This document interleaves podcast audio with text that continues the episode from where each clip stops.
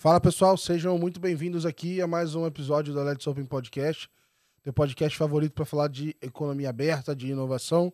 Eu sou o Gabriel Pereira, escrevo semanalmente para vocês na newsletter da Let's Open, né? Então quem ainda não assina, assina lá na letsopen.com.br e você vai receber ali uma curadoria de tudo que está rolando, de mais interessante, bastante meme e análise. Então, enfim, toda segunda-feira bem cedinho eu publico ali para vocês.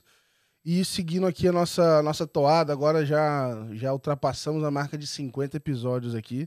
A gente continua conversando é, com gente de vários pontos diferentes é, do mercado.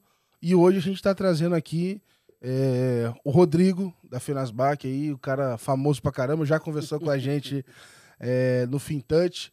E a conversa foi legal, então a ideia era hoje aprofundar, conhecer mais um pouco do Rodrigo.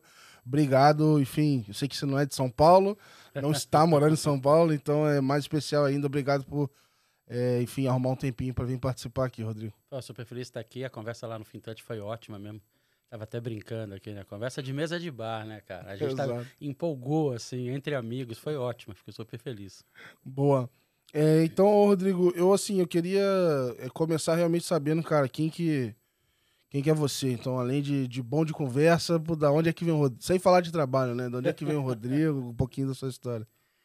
Cara, sabe que eu brinco? Eu falo que eu sou é, goiano do quadradinho. Aí as pessoas ficam tentando se perguntar onde é, né? Eu falei, pô, olha o mapa, cara. Alguém desenhou um quadrado no meio do Goiás, eu nasci naquele quadrado. Eu falei, você é, é brasiliense? Eu falo, é. Caraca. Aquilo, é, aquilo é o Goiás, né? Então, eu, eu sou nascido, em, nascido e criado em Brasília, pai mineiro do interior, mãe carioca um desenho bem típico brasiliense, assim. É, e, e, essa coisa de referências muito diferentes, né? Então, você tem um pai é, mineiro interior, nascido na fazenda. Reza a lenda, a vovó capinava, parou para ter papai e voltou a capinar, meu amigo. Caraca. É esse tipo né, de, de história, assim. Meu, meu avô meu avô paterno era caminhoneiro. Então, assim, é uma, é uma, é uma referência de de terra, trabalho, esforço muito grande. É, outra outra passagem assim, de, de, família, assim, que a gente tem muito orgulho, mas desse, quando você ouve, é, é, meu pai acho que uns dois anos sem, sem estudar em colégio público porque não tinha dinheiro por uniforme. Caraca, cara. Então, né, é, um, é, é e a gente, né, classe uhum. média alta brasiliense, uhum. imagina. Né? E minha mãe, cariocona, é, filha de professor de universidade, vice-reitor de universidade, falava francês, jogava tênis, tinha motorista. Se encontra de mundos aí, sabe, né, essas, co é, essas coisas, assim, aí nasce a gente, né? Nasce, aí eles botam quatro filhos no mundo na primeira leva, aí nasce a gente, assim. Então eu sou, eu sou de uma, né, de uma família é, bacana, é, formada em Brasília, mas vindo do né, meu pai interior não. Dona Eusébia, para quem, né?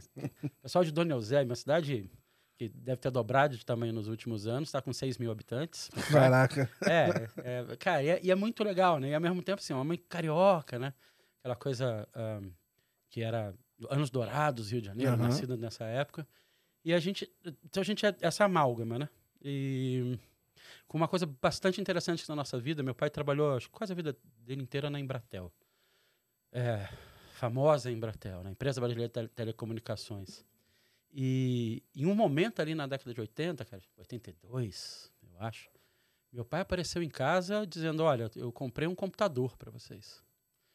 Aí, na, em 82. Caraca. E era, era, um, era um PC 500 da Prológica.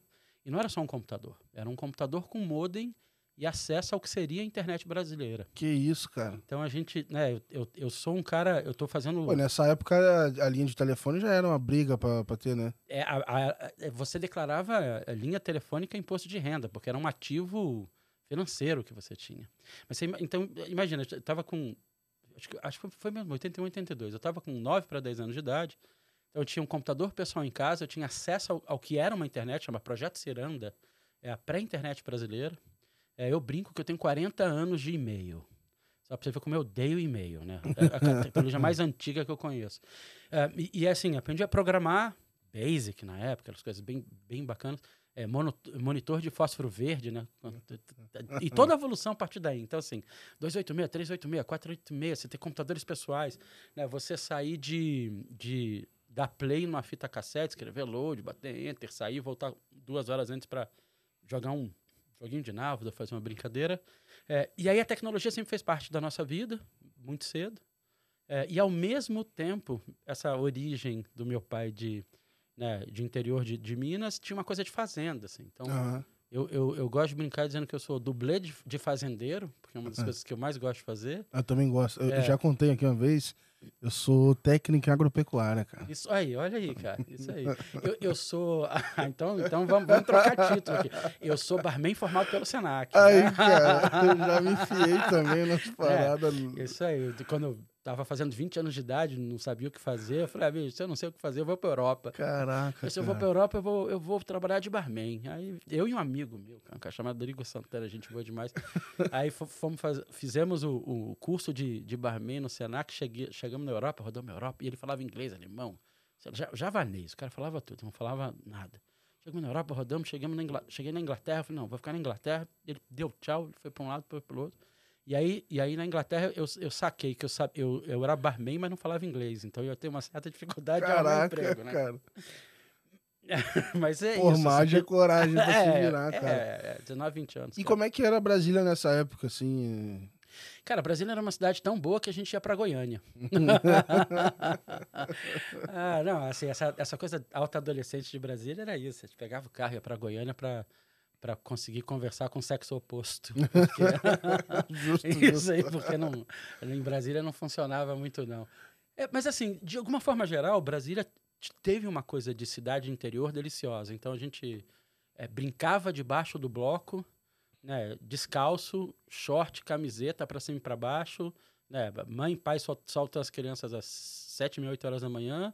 E às onze e meia começa a querer saber onde elas estavam. E estava tudo bem, né, para almoçar. Então, a gente, eu cresci numa Brasília bastante interiorana, assim, bastante informação. A gente brincava em, em, em- em buracão de, de fundação de prédio, sabe? Aham, Descia todo aham. mundo. Guerra de, guerra de lama, aquela, aquela bagunça. Então foi, foi, uma, foi uma, um- uma criação muito legal pra gente, eu acho. É, e vendo uma cidade crescer. Então eu tenho um. Eu passei 11, 12 anos no Rio de Janeiro. Mas eu tenho um carinho por Brasília, eu tenho essa coisa de falar, essa árvore aí aqui eu vi pequena. Aham, essa aham. banca de jornal persiste até hoje. Tem, deve ter umas três Legal. bancas de jornais em Brasília, ou quatro, que persistem, assim. É, restaurante É, aqui em 40 São Paulo anos. as bancas tô vendo tudo tabacaria. É, isso. Ó, é, é, um- é uma- é um jeito, né? É. Mas então, é, é bacana, cara. Eu, eu gosto. Eu gosto de Brasília até hoje, mas é uma super cidade. Cara, mas, né? Uhum. Pra quem mora em São Paulo, tá tudo bem. É, pra quem mora em São Paulo, é, eu diria que às vezes até viajar é mais barato. É, é, enfim, é. Dá, dá no mesmo. E aí, é, você teve esse meio de tecnologia é, e no meio desse interior, assim, quando é que você começou a pensar em alguma coisa de, de carreira ou começar assim, por que, que eu vou fazer? Foi antes de, de, de virar bartender foi depois? Como é que isso começou a aparecer na tua cabeça, assim? A, a minha carreira me achou. Sabe aquela coisa que o pessoal disse quando você vai comprar o cachorro, é o cachorro que te escolhe? A minha carreira me escolheu, cara. Eu não escolhi minha carreira, não. É, eu, eu tava num momento, umas passagens de vida, né? É, eu sou dos caras mais calmos, mais tranquilos do mundo. Não, não, implico com ninguém, não quero brigar com ninguém, nem nada. Mas eu vi, cara, eu vi uma- um, um cartaz assim em Brasília, tipo, produze, produza cogumelo e fique rico. Aí eu liguei pra tirar satisfação, cara. A coisa que eu nunca fiz na vida e nunca, nunca voltei a fazer, assim. Liguei pra tirar satisfação, sabe, assim, do cartaz. Não pode escrever isso. Eu não sei o que te me deu no dia. Né? Não escrever isso. Você tá enganando as pessoas. Não, ninguém fica rico. do- Se tu resolve fazer isso hoje, você não faz mais nada Não da vida. mais nada porque da o que tem vida. de propaganda. é- Isso aí, isso aí. É, é. Invista em criptomoeda e ganha até Hoje, 220% nossa, ao ano. É né? isso daí, é a- aposta. É. É, É. E aí, olha que engraçado. Quando eu liguei, a pessoa falou: não, não, meu senhor, mas o cogumelo é de verdade, o senhor pode olhar na internet. Eu lembro muito que a pessoa falava Uhum. internet, aquilo me marcou. Ah, e eu, eu conhecia a internet, né? Eu usava a internet. E aí eu fu- eu fui olhar na internet, o cogumelo realmente existia, era um cogumelo medicinal brasileiro que japonês comprava. Tu acredita, cara? Eu fui produzir isso. Caraca. Aí falou, ah, é? é, é, é, Então eu vou fazer. Então eu vou ficar rico produzindo cogumelo. Aí fui produzir isso. A gente já fazia. Então foi uma fa- fazendinha, né? Uma- Caraca, um sítio cara. grande, uma fazenda pequena. Isso que a gente tem hoje. Sempre teve. E aí eu fui produzir cogumelo. É, Mas tu chegou em casa aí, pai, tô com uma vou produzir ideia cogumelo, maneira. é, vou produzir cogumelo. E eu tinha, eu tinha, eu tinha, eu já tinha uma, antes disso eu tinha uma, uma sequência de aberturas e fechamentos de empresa. Então eu tinha aberto empresa de, de, um, um, de uh, peças de computador, vai. Aham. É, tinha aberto empresa de treinamento e, e, em, uh, um, eh, de, em computador também, treinamento de sistemas, assim. Então, Aham. mas, o Windows 11, rede ponto a ponto, sabe? Esse tipo de coisa. É, Windows É. 11, ó, Windows 3.11, 3.1, 3.11, DOS 2.0, é, é assim, tinha rede novel. Pra quem tem mais, né, quem tem barba branca, tinha uma coisa Cara, chamada eu, eu lembro do, do, do Windows 98 pra frente, assim. É, então, é, é uma diferença de gerações bonita, nossa. É, mas é isso, então, é, essa época, então, já a- abria, ia muito... Uma sensação muito de autonomia, eu queria ganhar dinheiro desde sempre, eu queria ser é, financeiramente independente ah, desde os seis. Uhum. Assim, eu, eu lembro claramente aos seis anos de idade, Guardava sete anos de idade. ali. Um... Guardava, pedia para comprar pão. pra- é, quando minha mãe pedia, alguém tinha que comprar pão, eu pedia para ficar com troco. Pegava queijo que meu pai trazia da fazenda, vendia para as vizinhas. Eu lembro que em determinado momento, e é engraçado isso, eu guardava, toda vez que eu ia na padaria comprar, eu ganhava 25 centavos. Isso aí. Em algum Deixa- momento eu ah. falei, cara, eu não, não vou ganhar dinheiro com isso aqui. eu parava de comprar pão. Eu, eu juntava esse dinheiro, comprava. Na minha época tinha uma coisa chamada menudos. É, né, uns, um- um- uma, uma boy band é, é, né, é, latina, assim. Eu comprava revista, dessas revistas de menina, recortava a cara dos caras do menudo, com- fazia broche do menudo e vendia no colégio. Que assim. isso, cara. Eu tinha essa sensação. Então, eu tinha essa coisa de empreendedor serial, que fica bonito falar assim, né? Eu tinha essa coisa de empreendedor serial, é, e ela foi até o momento de eu né, produzir cogumelo, eu estava produzindo cogumelo, e aí eu esbarrei com uma empresa de consultoria por causa de um amigo meu, uma empresa de consultoria carioca, e o dono chamou meu amigo para trabalhar, meu amigo negou, mas disse que eu pensava muito parecido com ele. O dono, que é um cara interessantíssimo, doido, interessantíssimo, ligou para mim sem nunca me conhecer, dizendo: Olha, conversei com um amigo seu, ele disse vocês pensam parecido. Um cara, eu tenho uma empresa de consultoria aqui no Rio, tô indo para Brasília, não quer conversar? E eu não nego conversa, né? Eu aprendi com meu pai, que é mineiro. Assim, Já tá mãe- aqui, ó, já eu não tá. nego conversa, cara. Copo d'água, conversa sem a do Wi-Fi, né? Você não pode negar essas coisas. E aí fui conversar, e aí, por isso que eu falo que minha carreira que me achou. Quando eu fui conversar com o Edmur Sayane, quando eu fui conversar com o Edmur Sayane, ele falou assim: Cara, você é consultor. Você, você passou já com 27 anos, 28 de idade, você passou em tanto segmento, tanto perrengue, errou tantas vezes. Tipo o livro do Chico Anísio sobre casamento, quando ele estava no sexto. Falei, Amigo, Uhum, né, uhum. eu, eu garantido errei cinco. Deixa, deixa eu te- tentar contribuir para quem não errou nenhuma vez. E, e, e aí eu virei consultor ah, na- de gestão, es- especialmente na área de ahm, desenho estratégico, diferenciação, e comecei a fazer esse trabalho no Rio. ahm, ah, uma empresa focada em varejo, mas que a indústria bancava, então a gente tinha trabalho. Ahm, começou umas- uns namoros com o setor financeiro. Trabalho para Redcar, Aham. trabalho para Losango, né? mas trabalho para Coca-Cola, a- alguns trabalhos ah, bacanas, trabalho para Silor, uma, a indústria que faz as lentes Varilux, Varilux é famosa. Então a gente fez, eu fiz um monte de trabalho ali ah, e, e virei um cara então de gestão, assim, sabe? Ah, eu eu, virei um cara de gestão estratégica, velho. E, e, e toquei isso. Aham. E, fui, e fui tocando isso até o momento de voltar para o mercado financeiro, me aproximar com o mercado financeiro com a Fenasbac há uns oito anos atrás. Legal. É, e aí, falando de Fenasbac, é, cara, o que, que é a Fenasbac e, assim, desde quando ela existe? Eu, particularmente, fui ter contato por agora, assim, É. sabe? O nome Fenasbac, É. etc. Então, eu queria saber um pouco, assim, cara, o que, que é e como é que você. Como é que você tem contato com isso? Você estava no, no Rio, tinha voltado já para Brasília? Como é que foi isso? Cara, a Fenasbac é ótima, assim, porque realmente a Fenasbac é a, a Federação Nacional das Associações ah, dos Servidores do Banco Central. E aí não disse nada ainda, né? É, Não, mas já, já sou- pensou, já Bacen, começa. tá perto do Bacen. Tá perto do Bacen, a gente beleza. tá perto do Bacen. De alguma forma a gente tá perto do Bacen.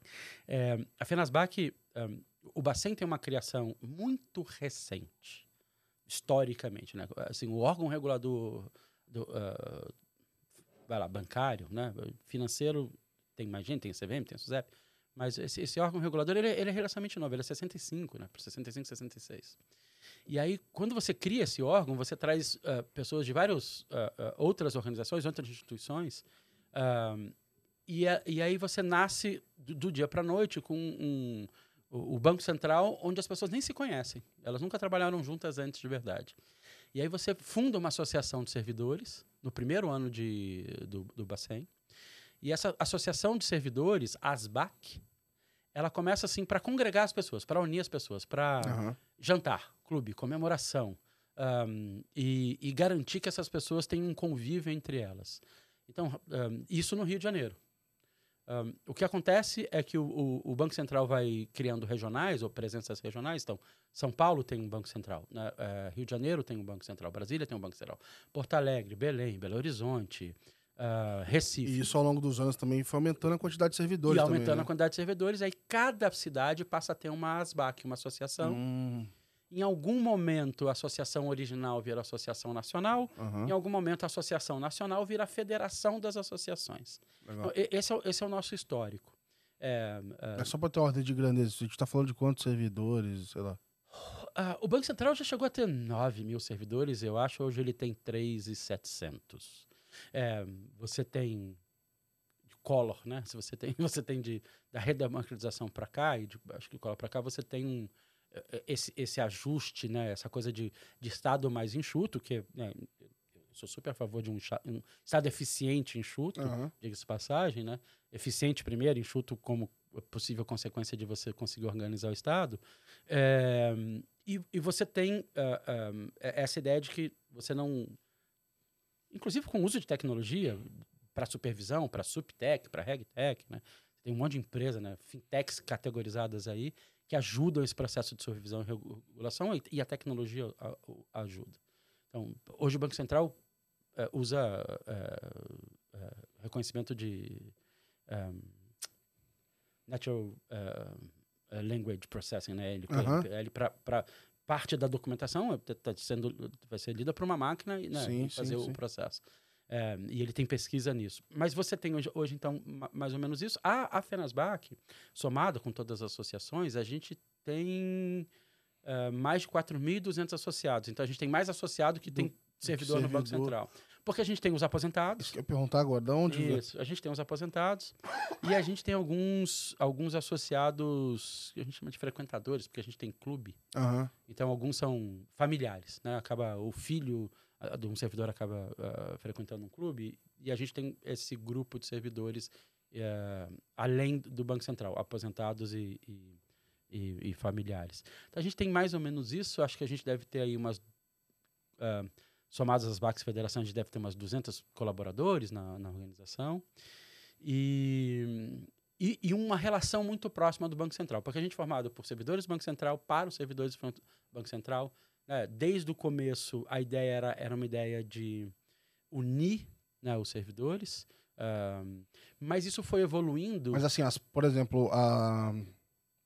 porque eu sei muito de um lado de inovação que vocês atuam, mas assim, é, quais são os outros papéis? Assim, você também participa, sei lá, quando teve a greve dos servidores, vocês têm Ah, algum Não. tipo de relação nessa Não. parte? Não, não. É assim, é, é, é, não, a, a gente tem- existe um sindicato dos servidores, Uhum. né, é, a gente não tem e a gente não é, é, não é uma, uma associação representativa de classe. Aham, aham. né? É, então a gente não tem papel. A, a gente tem umas coisas, a gente tem umas coisas engraçadas assim que pouca gente sabe. A gente tem empréstimo para servidor do Banco Central. Caraca. Dos primeiros produtos, logo na década de 60, que era uma, era uma sensação de que um, um servidor do Banco Central, na década de 60, era outro mundo, né? Na década de 60, de um órgão recém-criado, poderia causar algum tipo de embaraço. Sabe? Ele entrar num banco e dizer: Olha, eu, eu gostaria de um empréstimo. Aham. É mesmo? Onde o senhor trabalha? Onde a senhora trabalha? Eu trabalho no Banco Central. Fala, porra, ferrou, então. Né? Então, essa sensação, é, isso foi. Aliás, é até bom, né? É sinal de que tá, precisa, tá vindo aqui pegar, I- né? Isso, é. Mas é, essa sensação na década de 60, com um órgão recém-criado, é, o pessoal achou que iam ter um saneamento, a gente tem- é, fez um mútuo, tem, tem, tem dinheiro para servidor do Banco Central até hoje lá, e eles não pegam, deixa eu dizer logo, eles não É, pegam. Aí fala, pô, então você tem que ter uma areazinha de Não, crédito ali. A gente tem uma areazinha de crédito. A gente tem, tem uma areazinha de crédito. Caraca. Aí a cara. gente tem essas coisas, a gente tem, ah, a gente tem consórcio, ah, Pô, faz, faz sentido fazer um financiamentozinho ali. Faz, pô. faz, faz. Não, e e umas taxas. a- a- o nosso consórcio era 5% até ano passado de taxa de administração, agora está 7%. Para servidor do Banco Central, não adianta ligar, passar mensagem para lá, né? Para servidores familiares do Banco Central. Então a gente tem essas, eh, esse Caraca. tipo de coisa. A gente é uma instituição sem fins lucrativos, né? Uhum. Então a gente tem esse tipo de serviço, vai lá, financeiro vinculado. A gente sempre teve uh, seguro de vida, sabe? A gente tem esses pacotes para os servidores. Uh, e tem clube. E, e, e, e clube na NEC. O clube é espalhado no Brasil ou no Brasil. só na sede? Né? Mas a gente tem um clube no Rio de Janeiro, em Comari. Do Caraca. lado da Granja Comari. do isso, lado cara. da Granja Comari. Cara, uma delícia. Caraca. A gente tem, uh, tem clube em São Paulo, tem clube em Brasília. O clube em Brasília fica na, no lago. Na beira do lago, assim, ele é gigante. Caraca, tem, é, é muito legal. Então a gente tem alguns clubes, um, a gente tem alguns serviços. É, e, e, isso um, muito focado para o servidor uhum. uh, uh, e familiares. Há coisa de uns 10 anos para cá, a FENASBAC estabeleceu um acordo de cooperação técnica entre a FENASBAC e o Banco Central. Que, que, diz mais ou menos assim: olha, toda vez que o Banco Central e a FENASBAC entenderem que tem iniciativas que podem fazer conjuntas, que ajudam uh, ao sistema financeiro nacional a ser mais inclusivo, mais moderno, elas podem fazer essas, essas, essas elas podem essas iniciativas, uh, uh, desde que não onere o Banco Central. então, não, uhum. desde que não tenha custo para o Banco Central. E a gente vem uh, tendo algumas interações com o Banco Central por causa disso. Uh, a gente fez um, banco, um prêmio Banco Central de Economia. A gente fez um concurso de aplicativos com uso de dados abertos do Banco Central, né? É, é que quase assim, vou falar da maneira bem rudimentar aqui, mas é quase que vocês viram um, um braço de, de, de ventures, de inovação do, do Bacen. É... E, não, é engraçado porque é, não, nasce, não nasce assim, mas eu acho que vai evoluindo para isso. Uhum. Porque como a gente começa a se aproximar é, da. Vamos lá, hoje chamado agenda da BC Hash, né, do que o Banco Central declara, fora a estabilidade financeira, poder uhum. de compra, o Banco Central tem uma, tem uma agenda pública que era chamada na, era, na época do ILA na agenda BC+, com o Roberto Campos veio, virou a agenda BCRS, que ele diz, olha, eu tenho dimensões uh, uh, de atuação que impactam a sociedade. Hoje, uhum. hoje competitividade. Então, ela fala, o Banco Central está preocupado com a competitividade do setor financeiro. E aí, e, e, os termos são lindos, não é competição, né? é competitividade. E o Roberto tem outra, o Roberto Campos tem uma, uma fala muito legal recente. Você fala, ah, Roberto, perguntar para Betão, né? é, não é um problema, a gente está centralizado, cinco maiores bancos representam 85. Ele falou: rapaz, a questão não é a quantidade? A questão é a competitividade. Uhum. Se os cinco estão competindo muito forte entre, entre eles, tá ótimo. Se tiverem três competindo fortemente, tá ótimo. Se precisar de 300 para ter competição, tá ótimo. Né? Então, uhum. eu acho que competitividade é uma dimensão super importante dessa agenda. É, inclusão né? é, no sistema financeiro, transparência do sistema financeiro, educação financeira é, e, recentemente, de 2020 para cá, uh, a gente ganha uma dimensão nova que é a sustentabilidade financeira. Legal. Então, essa, e são coisas que a Fenasbac sempre se preocupou. Lembra, a gente é formado por servidor do Banco uhum. Central, isso está no sangue dessas pessoas, está no DNA dessas pessoas. Uh, e aí, como duas instituições não iguais, mas próximas, uh, se entendeu que a gente podia fazer coisas juntos. Uhum. Prêmio Banco Central. Uh, quando o Banco Central foi fazer, quando, quando a gente foi fazer com o Banco Central esse Cidadata, essa premiação de aplicativos de dados abertos, não tinha discussão de Open Finance uhum. aqui. E aí você falava, por que, que o Banco Central, junto com a FENASBAC, está dando um prêmio para quem usa dados abertos? Dizer, cinco anos depois você fala, tá jura, jura que está vindo Open jura, né? Que lá atrás, né? Em algum momento saiu um comunicado, em algum momento saiu uma premiação. Então, acho que o, o regulador, uhum. ele ele age de forma sutil em alguns momentos, né? Mas, mas tudo, tudo é sinal. Ele eu dá, acho que, dá tudo é sinal. Acho que a CVM faz isso, todo, todo regulador Sim. faz isso. E aí a gente acabou, em 2018, sendo chamado para fazer o laboratório de inovação financeira. Legal, tá? legal. Mas assim, me ajuda a entender um negócio aqui, e aí eu vou, vou, vou fazer aqui o papel de curioso mesmo, porque assim, eu não sei, assim, a minha leitura é que, sei lá, é, nos últimos talvez 10 anos, sei lá, 12, intensificou uhum. muito a agenda de inovação. Sim. Mas a minha leitura, é, sei lá, quando eu penso nos servidores lá e tal, eu falo assim, cara, não sei, de repente dos 3 mil, Eu tenho, sei lá, 2.700 que, que tem uma rotina. Isso eu penso, sei lá, Uhum. igual quando eu trabalhei no banco. Uhum. Que estão envolvidos na rotina que não não estão presentes no dia a dia de inovação, vamos dizer assim. E aí você tem uma partezinha pequena que tá olhando para isso. E aí, de repente, na última década, Uhum. você tem muito mais gente engajada, de repente você tem a federação, né, que tá falando disso agora para representar todos eles e o pessoal achar forma de participar. Uhum. É, Como é que isso era ou o que, que mudou para esse negócio ficar tão quente e envolver to- todo mundo lá dentro? Porque hoje me parece que tem muito mais gente participando é, que, sei lá, eu, eu imaginaria do que foi no passado, assim, sabe? É, eu, eu acho que tem, tem eu acho que ah, acho que é bem preciso quando você fala 10 anos, porque tem um marco ali em 2013, ah, mas a gente tem um, um marco anterior 10 anos antes disso, que é 2002, 2003. Então eu acho que você quando você olha para esse movimento de inovação do nosso Banco Central, que é louvável, e, Uhum. e- e a e a- e agora é fácil falar. né? Aham. Então, a gente tem prêmio internacional, é, o LIFT ganhou como o laboratório mais inovador de Banco Central do mundo, o Roberto Campos ganhou como presi- é, Presidente presidente do, do- Banco Central mais, né, é, mais é, importante ou inovador do mundo. É, então, você tem essa sequência é, que, a- que agora fica mais fácil entender. É, mas, mas dá pulo de 20 anos. O SPB brasileiro é uma revolução do sistema financeiro.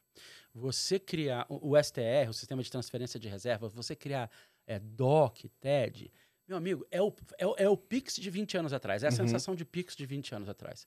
né? Então, você passar a ter é, o, o- né, o- esse, esse documento de compensação é, é, e, e depois você passar para a TED, a transferência eletrônica né, de- desses fundos, é, há- isso há 20 anos atrás, é assustador. Eu lembro, nessa época que eu era barman, né, que, eu, que eu, eu eu fui para a Europa e, e, e, os- e- a minha sensação era que o sistema financeiro europeu era vergonhoso. Uhum. Era isso, assim, era, era vergonhoso, perto do nosso. É claro que e a gente teve que lidar com a inflação, Ah, né? mas hoje ainda, ainda Ai- é. Ainda é, perto do nosso ainda é. Outro dia a gente estava com discussão, fala assim, ser fintech, ser fintech na Europa é fácil. Vai ver ser fintech no Brasil tendo Itaú Fintech, Bradesco Fintech. Aham. Esses grandes bancos brasileiros, eles parecem fintechs europeias, meu amigo. Sim. Então, ser fintech aqui no Brasil é mais difícil. Mas então você tem esse pulo, né? Em, em dois, acho que eh, ali para 2002, 2003, 2002 SPB. Ahm, e aí o Banco Central começa, eu acho que tem talvez uma clareza e uma postura de dizer: existem inovações tecnológicas importantes para o sistema financeiro. E eu vou liderar parte dessas inovações. E eu vou ajudar a padronizar, eu vou garantir coisa que a gente fala hoje, né? Padrão, interoperabilidade. Ah, eu vou dar ritmo nessa agenda. Ahn, dez anos depois você tem, e aí a gente está falando de 2012 virado para 13, você tem que ter a criação das IPs, Aham. do e-money. É, eu né? tenho muita curiosidade, assim, de entender. E aí, enfim, eu ainda quero fazer esse papo com o pessoal do Banco Central, assim, é, é, até culturalmente, assim, porque, pô, tipo assim, é uma organização que, beleza, tem lá a, a sua idade, né? Uhum, E todo mundo precisou fazer uma transformação, quando eu penso no mercado, uhum, de digital, de entender inovação, de pensar diferente, etc. É, e queria tentar entender um pouco mais desse lado, assim, putz, beleza, a gente criou lá o SPB, beleza, botamos um produto novo, muito bom aqui no ar. Depois tem o marco, né, em 2000 2013 aqui, Uhum. mais ou menos. isso. Mas assim, putz, o quanto que vem de, cara, é uma equipe específica que deu uma canetada aí mesmo, botou o mercado pra se mexer, ou quanto esse negócio tá fervendo, uma hora dessa tem um monte de gente lá falando Tá de, fervendo, de tá maluquice fervendo, lá tá, dentro. tá, tá fervendo, tá fervendo. O Banco Central é um lugar que ferve. Pensou em ferveção, pensa no Banco Central. Ferve, ferve porque eu acho que é, é- é um servidor muito engajado. É um servidor muito orgulhoso do papel que ele tem na sociedade, é um Legal. servidor muito engajado. É, a, ge- a gente frequentava né, os corredores do Banco Central, agora não, frequenta porque, mesmo pós-pandemia, né, as pessoas continuam muito home office. Mas tem, tem uma coisa, é, vou fazer um- uma. é, Não é nenhuma indiscrição, mas é uma, um- uma, uma anedota aqui. Você tem em alguns andares do Banco Central máquinas de, de café expresso, que os servidores levam o, o- o café em grãos Uhum. E fica uma confraria, sabe assim, das pessoas Aham. levando o café em grão e, e dizendo, ó, tá aqui o café, corta o café, pendura num painel, todo mundo classifica o café, aí o pessoal brinca, café é melhor e pior. E, e essa é uma coisa, ca café é das coisas mais importantes para a inovação, né? Sim, sim. A, corre- a conversa de conversor. É uma a dor do home office. né? Isso aí, é isso aí. Então, essa, essa história de você ter tempo para conversar com as pessoas e entender o que cada um está fazendo. Cara, a área, a área de negócios do Banco Central envolvida no Pix, no Pix, no Open Finance desde o começo, a área de negócios. Legal. A área de tecnologia desde o começo. A área está dentro da, da DIRAD hoje, com a, a diretora Carolina, mas você, você tem. é, e não é só a área de regulação ou de normas. Então você tem essa sensação do Banco Central, eu vou chamar de squad mesmo, sabe? Você- Aham, aham. Você tem muita gente de áreas diferentes para desenhar Legal. um produto. E, e tem no Banco Central uma visão de sociedade. E essa é uma outra coisa que eh, essa é uma coisa que tem que acho que ficar clara para as pessoas. É, é, é um, é um, um órgão que está discutindo sociedade. O, o- o- né, Ele está discutindo qual sociedade a gente quer ter daqui a 10, 20 anos. Aham. Então, você na década de 80 estava discutindo qual sociedade a gente quer ter em 2000, na- no, no- no- na virada do milênio. Você Uhum. estava discutindo ali que sociedade a gente quer ter né, em 2020, 2030, e agora a gente está discutindo que sociedade a gente quer ter em 2050. Uhum. É, e, aí, e aí você tem o paradoxo do regulador, né? que é, é garantir uma infraestrutura segura que a gente tem hoje, é, mas que ela não fique presa no tempo é, e ela mude o suficiente para essa sociedade nova. Então, de novo, Roberto Campos tem uma, tem uma fala a dizer: eu não estou regulando para o presente, estou regulando para o futuro. Então, as, as IPs em 2013 pa- parecia em, SMS em tijolão. Sim. Né? Você fala, se isso não vai funcionar, eu tenho que trecar uma, uma tecla quatro vezes para escolher uma letra. Fala, meu amigo, aguarda, aguarda. Aham. Então, quando você, desenha um IP em 2013 e diz, olha, eu vou ter uma instituição financeira completamente digital, é, eu estou inaugurando e-money no Brasil, né? Money, o dinheiro eletrônico. Aí tu fala, pô, os caras É. são doidos, Vocês são né? doidos. Que pra mim é um pouco do. Depois Ah. a gente vai falar do CBDC, É. mas pra mim é um pouco Doido. da mesma sensação. Fala, cara, essa porra é pagou aqui. É, não é para agora. Isso aí não é para agora. Não é para agora. É, isso parece metrô em São Paulo. Não é para agora, amigo. Ele não é. Não é- não. O, o diferente é que é, bem- é bem pra. Às vezes é bem pra depois. Eu tô falando da década de 70, eu acho. Então, É, então, essa sensação de que quando você começa a construir, você fala, não é para agora, cara. Uhum. Eu tô falando dessa coisa de SMS, cara. Eu tive, ah, nessa minha vida de consultor, ah, eu tive na época da TIM, a TIM tava lançando um serviço e lojas. Ninguém vai lembrar disso, chamava Blá. Não, não- Blá era uma loja da TIM baseado na ideia de que as pessoas iam mandar muito mais mensagens do que falar eh, pelo telefone. E, e era tijolão com aquela teclinha de várias vezes. E, e é isso, a experiência no começo é ruim. Então, a ideia, a ideia de você desenhar uma IP em 2013, ela, ela ficou desapercebida há cinco anos, seis anos. Aham. Né? Até as- as- é, mas era uma ideia de dizer, eu vou ter, eu vou ter comércio eletrônico. Se eu, preciso- se eu tenho comércio eletrônico, eu preciso de dinheiro eletrônico. Se eu preciso de dinheiro eletrônico, eu preciso de, de conta eletrônica. Se eu preciso de conta eletrônica, então calma aí, então deixa eu fazer né, uma instituição financeira que não precisa ter presença física, não precisa ter agência. Eu vou carregar, carregava dinheiro com, com boleto, era feio a coisa, né? Aham, aham. Era feio no começo a coisa.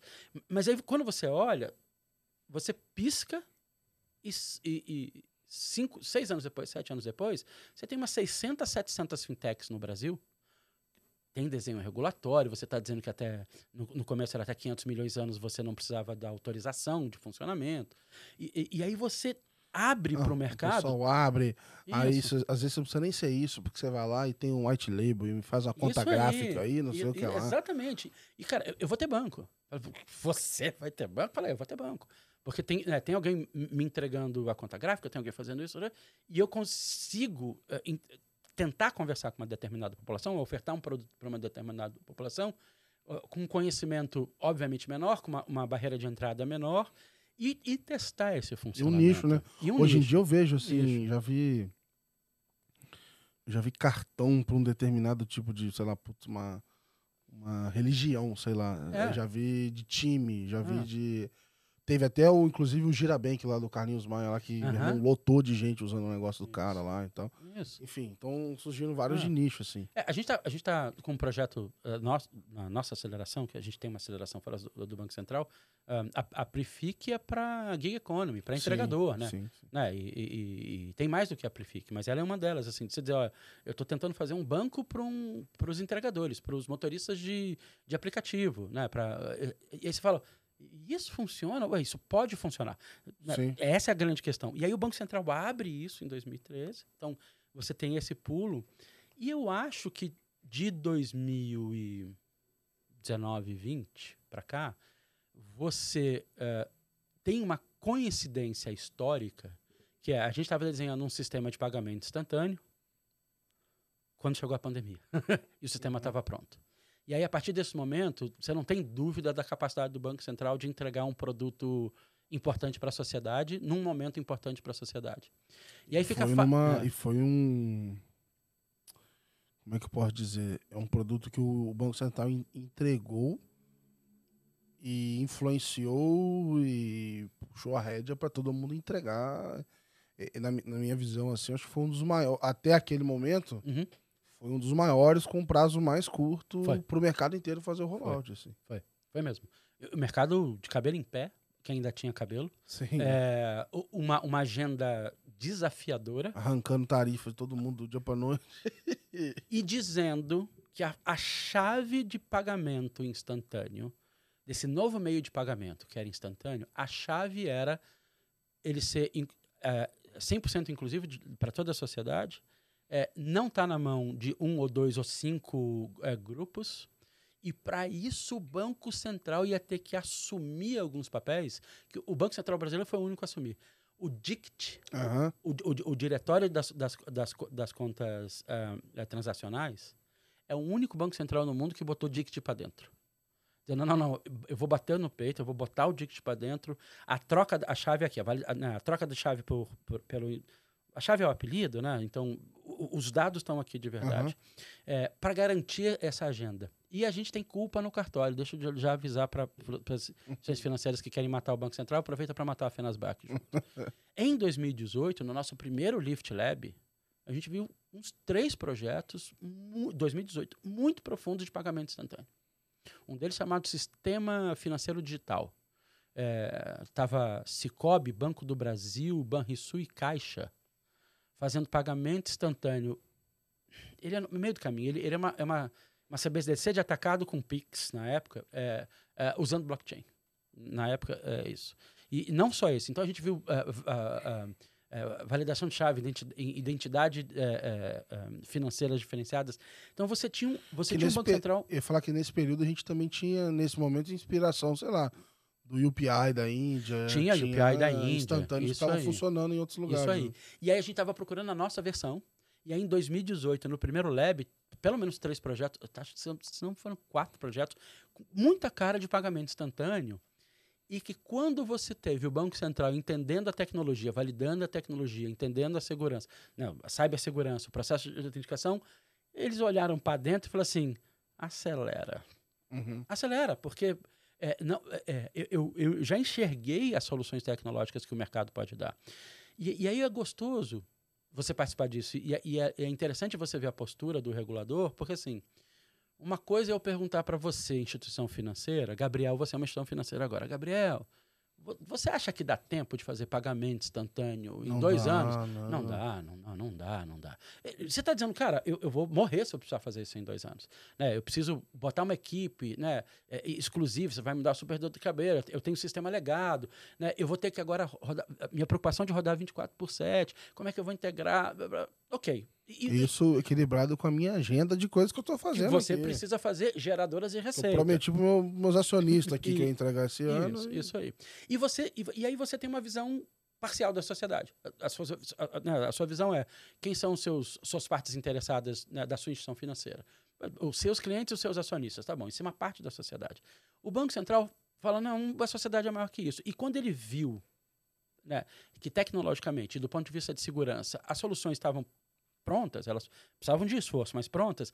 Aí, como diz um amigo meu, ele ba- bateu o tambor mais rápido do que todo mundo e, e botou a data. E hoje virou Ah. carnaval esse tambor e, aí. e- né? e- e tá- e hoje está todo mundo feliz. E hoje todo mundo é pai do Pix, hoje todo mundo é mãe do Pix, todo mundo estava lá desde o começo, todo mundo apoiava, né? É, todo mundo, todo mundo, todo, todo mundo. Não estou falando né, ninguém específico, é todo mundo. Mas você Mas deu come- trabalho. Deu Eu trabalho. assim, você comentou algumas vezes aí do, do Lyft.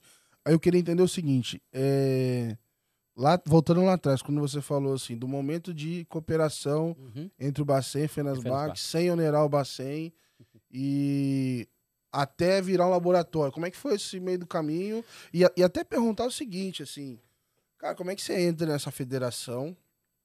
É, que, sei lá, em algum momento cuidava do bem-estar da galera, uhum. cuidava do... e do nada, estamos fazendo laboratório, vambora, e é loucura, e tipo assim, pô, e, enfim, existe uma estratégia por trás, tem uma parte, né, enfim, como é que, que sai disso, assim, cara? Ah, boa. É... Tem umas coisas interessantes aí. Um, o Banco Central tinha feito um, visita técnica um, na Europa e no Reino Unido especificamente, ele, e eles viram o FCA em inglês com uma iniciativa chamada FinTech Accelerator. Então, o Financial Conduct Authority uhum. em inglês diz, olha, eu, aqui, ó, eu tenho uma, uma aceleradora de fintechs aqui. E aí eles voltaram com essa sensação é, de que o Banco Central é, podia ter uma iniciativa parecida com aquela. Dois passos antes. 2008 para cá o mundo é outro. Né? A gente a ideia de que sistema financeiro é conectado num nível sistêmico assustador que a gente não imaginava antes e que um, um erro de acompanhamento regulatório, né, de uma, de uma, de uma inovação financeira de CDOs colateralizados, uhum. né, com hipotecas americanas, todo mundo ficava rico, milionário, isso era bom para a sociedade. E quando você viu, ninguém estava enxergando isso de verdade, a gente quase quebra o mundo. Os reguladores pularam né, de novo na piscina e disseram: olha, é, a gente tem que estar tá aqui. Né, se vocês estão brincando na piscina, a gente tem que estar tá na piscina. É, ao mesmo tempo, a postura do regulador é dizer: eu não posso travar a inovação. Eu tenho que garantir que a inovação seja boa para a sociedade. Então, é, essa é a complexidade do, do regulador. Eu não posso travar, né? Ao mesmo uhum. tempo, eu tenho que garantir que seja boa. Então, 2008 para cá, acho que a gente tem um papel muito diferente dos reguladores, especialmente os reguladores financeiros, e você já tinha duas cartas, já tinha um entendimento de duas cartas que o regulador podia jogar. Uma que é um Innovation Hub, a Fintech Accelerator da FCA, e o outro o Sandbox Regulatório. Mas o Sandbox Regulatório é uma carta mais pesada, é uma carta mais complexa. Você vai flexibilizar a regulação para operação de mercado, Uh, o processo de seleção tem que ser mais cuidadoso. Uh, na, esse, as pessoas vão ter acesso ao sistema financeiro, ao sistema do Banco Central, uh, mesmo você limitando o uso, quem pode usar ou não. Né, você tá, as pessoas estão botando dinheiro de verdade na brincadeira. Sim. E aí, então você tinha essa, o Banco Central já estava já, já estudando uma ideia de um Innovation Hub, vai para a Inglaterra, vê, vê a, a, Fintech Accelerator, volta para o Brasil dizendo: a gente tem que fazer uma Fintech Accelerator. Só tem uma questão: a, a regulação não é inglesa, a sociedade não é inglesa. Como é que a gente faz? E aí a gente é chamado para ter essa discussão. Porque como a gente já estava fazendo alguns projetos mais interessantes com o Banco Central, o, o próprio... O próprio é, as premiações que você falou já estavam rolando. Já estavam rolando. E, e aí o Banco Central, acho que a FENASBAC entendeu o que ela podia fazer e começar a se especializar entender um pouco mais. Jogou tua carreira, criar. então, escolheram ela. É, e, e, aí eu tava lá, rapaz. E, e, e eu tava na Fenasbac nessa época. E o Paulo Stein, que era o, é o presidente da Fenasbac até hoje, voltou dessa reunião dizendo: o Banco Central perguntou se a gente não quer fazer o desenho de um laboratório de inovação financeira junto com eles.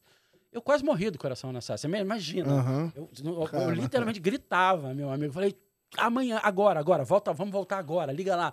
E o, e o presidente falou, calma, calma. Eu falei, não, agora, volta agora. Vai até volta assustar lá. ele, é, vão até aí. repensar. É, vão até repensar, você está empolgado demais. Eu falei, não. E essa é a ideia. E aí você pergunta do desenho estratégico. A FENASBAC tem, a, nos, dez, nos últimos 10 anos, repensado o papel dela na sociedade. E como é que ela ajuda... Porque um, os servidores estão congregados, os servidores já se entendem, né? 40, 50 anos depois, 60 anos depois da, da fundação, né? Essa, isso já é um, órgão estável. Então não é mais isso que a gente tem que fazer já há muito tempo. Então a gente tem é, na FENASBAC algumas iniciativas bastante interessantes de mercado com o mercado financeiro, algumas para cooperativismo de crédito, algumas levando a ideia de inovação com propósito para cooperativismo de crédito. A gente gosta, se aproxima muito do cooperativo, cooperativismo de crédito uh, por essa ideia de impacto social. Então a gente tem algumas, já tinha algumas dessas ações. E o Banco Central acho que foi entendendo uma, capa uma capacidade nossa de entrega é, e de pensamento similar e de ideia de sociedade parecida, de alinhamento com, com as agendas. Né? A gente tinha agendas parecidas. Um, e foi mais ou menos nessa época, um pouquinho antes. Eu entrei na Fenasbac um pouquinho antes. Eu não sou um servidor do Banco Central, nunca fui. É, não digo nunca serei, porque essa vida, né? Que, Para quem, inclusive, pra quem já soube barman, né? Você não pode falar mais nada. eu ia, eu ia perguntar Ah. isso no final, mas já vou aproveitar agora. E se você não foi, nunca. Como é que tu foi parar lá? É, na porque, minha- é, porque imagina assim, você chega lá, tu, tu assume uma posição importante, Mas não começou assim, não, né? Tripla porta dos fundos, meu amigo. Eu, Ma- eu- mas, tipo eu sentei assim- no fundo, pode ter certeza. mas assim, eu, eu fico, mas eu fico pensando assim, pô, os caras olham lá e falam, pô, eu sou servidor, mas o que que esse cara aí? De onde que ele veio? É, Assim, não, tem, tem um estranhamento, eh, tinha um estranhamento maior, acho que agora as pessoas acostumaram com a Fenasbac, comigo, eh, mas eu entrei na Fenasbac, assim, o resumo. A a Fenasbac tem um dos braços da Fenasbac, chama Instituto Fenasbac. Ele, ele tem uma, uma, uma pegada de consultoria, capacitação, projetos para a instituição financeira, mais especificamente para as cooperativas de crédito. Atualmente ele, ele tem um, um programa chamado Recipe, acho que é, é é o maior programa do Instituto hoje, que é o Reconhecimento e Inovação com Propósito. Tá? Há sete anos atrás, oito anos atrás, eu tinha a minha empresa de consultoria, eu conheci a diretora executiva do Instituto, chamada Lucila Simão, e conversa vai, conversa vem, mo- mostrei para ela né, o que eu fazia de consultoria, a gente teve, sei lá, um, dois encontros antes, mostrei algumas coisas que eu fazia de consultoria, a gente ficou nessa, falou, ah, quem sabe um dia a gente não faz um trabalho conjunto. E aí o Cicobi pediu uma capacitação, ou um... ev- O Cicobi pediu um, um desenvolvimento de planejamento estratégico, acho que foi isso. uhum. E aí eles me chamaram, Rodrigo, você faz, né, é uma das suas especialidades, você faz planejamento estratégico, você não quer fazer o planejamento estratégico do Cicobi, ou pa- participar com a gente do planejamento estratégico do Cicobi. E aí eu fui participar do planejamento estratégico Legal. do Cicobi. E, e sabe essa coisa de funcionar? Aham. A coisa encaixou, a coisa funcionou, assim. É, e aí eu fui fazer o segundo projeto, eu fui fazer o terceiro projeto como parceiro. Eu fui fazer o quarto projeto, sei lá, lá no décimo projeto, alguém perguntou, você não quer vir para cá? E eu fingi que não. ah, não sei. Fez igual o laboratório. Isso, Vamos, vamos, vamos. é, eu falei, não sei. E eu, e eu, e eu já estava apaixonado pela instituição. E eu já estava apaixonado por ah, poder pensar a sociedade. Eu tive a sorte eh, de pegar um movimento ah, de mudança social fortíssimo antes da maioria das pessoas, que é essa história de ter um computador pessoal com acesso ao que seria a internet na década de 80. Então, essa é a minha sensação. é, é, eu falei, a gente está vivendo a mesma coisa. Quando eu olhava a ideia de dinheiro digital, criptomoeda, sabe? Eu, eh, eu já estava seguindo aquilo, DAO, como eu fui apaixonado por DAO durante algum tempo. né? Eu falava, né, eu falava, ah, DAO vai acontecer. Né? Tipo, a busca da felicidade. né? Aham. A busca, a busca, não é a felicidade, é a busca. Mas então eu já estava envolvido eh, mentalmente ou, ou interessado, né, como um, um- leigo bastante curioso e le- lendo muito. E aí, quando eu vi essa oportunidade, eu falei, cara, agora. Aí eu entrei, ah, a- ainda numa área de, de capacitação e desenvolvimento e, e consultoria para a instituição financeira. Quando teve a reunião com o Banco Central, eu fui desses que quase né, desmaiei, falava, a gente precisa fazer, precisa fazer. Eh, sugeri a criação da área, né? E aí parece jogo de carta quando você pergunta de quem é a vez, fala de quem pergunta. Então, quando, como eu sugeri a criação da área e tenho esse histórico de tecnologia, entendo um pouco né, do que estava, entendi um pouco o que estava acontecendo, eu fui escalado para ser líder da área. Legal. Então, eu- eu, fiquei como head de, eh, eh, da área de inovação da, da federação até esse ano. E esse ano eu fui agraciado com o cargo de diretoria eh, Legal, cara. eh, dentro da, da, da federação. Mas, mas foi isso, assim. Então, Aham. foi, foi esse histórico de eh, consultoria na área de gestão estratégica para a instituição financeira e aí... E os a labs nasceram tudo nesse período. Aí foi, 2018 nasce o primeiro lab. já era o já, lab. já era com o nome de Lift. Chamava só Lift, não chamava Lift Lab. Porque agora o Lift virou uma franquia, né? Franquia é ótimo, né? Spin-off, né? Um monte de spin-off, assim. O, o Lift nasce só Lift. Laboratório de Inovação Financeira e Tecnológica. Lift acabou. É, e a, gen- a gente só chamava de Lift. E aí você começa a discutir internamente algumas coisas. Um- um- uma das coisas que a gente discutia, pensando em sociedade, é a história da tripla hélice da inovação. Tem, tem a, a- a quarta, a quíntupla, mas a tripla hélice é, o- é um conceito inicial que, para mim, ele é suficiente. Se quiser falar da quinta, não tem problema. Para que a inovação funcione em qualquer lugar, nos Estados Unidos, na, em Israel, na China, não interessa, amigo. Você precisa ter três componentes para esse avião subir. A- uma hélice é o inovador, é o, segmento privado, é o mercado. Então tem que ter gente disposta a correr risco é, e desenhar modelos inovadores ahm, em alguns momentos, anti-status quo, antes-desenho de sociedade. Em alguns momentos é isso mesmo. Alguns complementares, alguns otimizando, mas em alguns momentos fala, bicho, ó, tá tudo errado, a gente tem que recomeçar. Então tá aqui, essa é uma perna. A outra perna é o, é o governo, é o regulador. Não existe inovação sem, sem a, a, a, uma posição do governo. O governo faz coisas maravilhosas, inclusive o governo é o único tomador de alto risco do começo da inovação. É, se você vai olhar a pesquisa básica, a pesquisa aplicada, né, as provas de conceitos iniciais, isso está tudo acontecendo nas grandes faculdades, todas elas de uma forma ou, ou federais ou estaduais ou financiadas com dinheiro público. É, de novo, hein? Israel, China, Estados Unidos, Brasil. Esse é o desenho de inovação no mundo. Tá bom, então você tem duas hélices ali já rodando no Lift Lab, você tem duas hélices. Você tem o mercado, os inovadores, e você tem o governo sendo representado pelo órgão regulador, o Banco Central. Que, por sinal, no mercado, do mercado mais regulado que existe, é bom você combinar o jogo com o regulador. É, uhum. né, é bom que você combinar, combinar um pouco, pelo menos, a inovação. É, porque, porque é. A, a, a, boa vontade dele faz toda a diferença se vai existir aquilo ali ou não, né? É. É, e, e, o regulador, de forma geral, é um cara que fala assim: olha, eu adoro surpresa quando me contam antes. Uhum. Né? Ele, não, ele não tem problema com a novidade, ele não gosta de ser pego na véspera da novidade. Então, se você explicar, falar, ó, vamos fazer uma festa surpresa para você, ele fala, vamos? Quando, como, é, quando vai ser? Então, é, essa ideia que a gente já tinha essas duas hélices, mas faltava uma hélice que é a academia, que são as instituições de ensino. Quer dizer, onde estão os alunos, professores, pesquisadores que geram essa pesquisa básica aplicada de finanças no Brasil? E cadê a, a experiência de trabalho né, real uh, desses alunos de, de economia, de direito, de, de programação, os devs, uhum. desenvolvedores, os, os, os um, de design.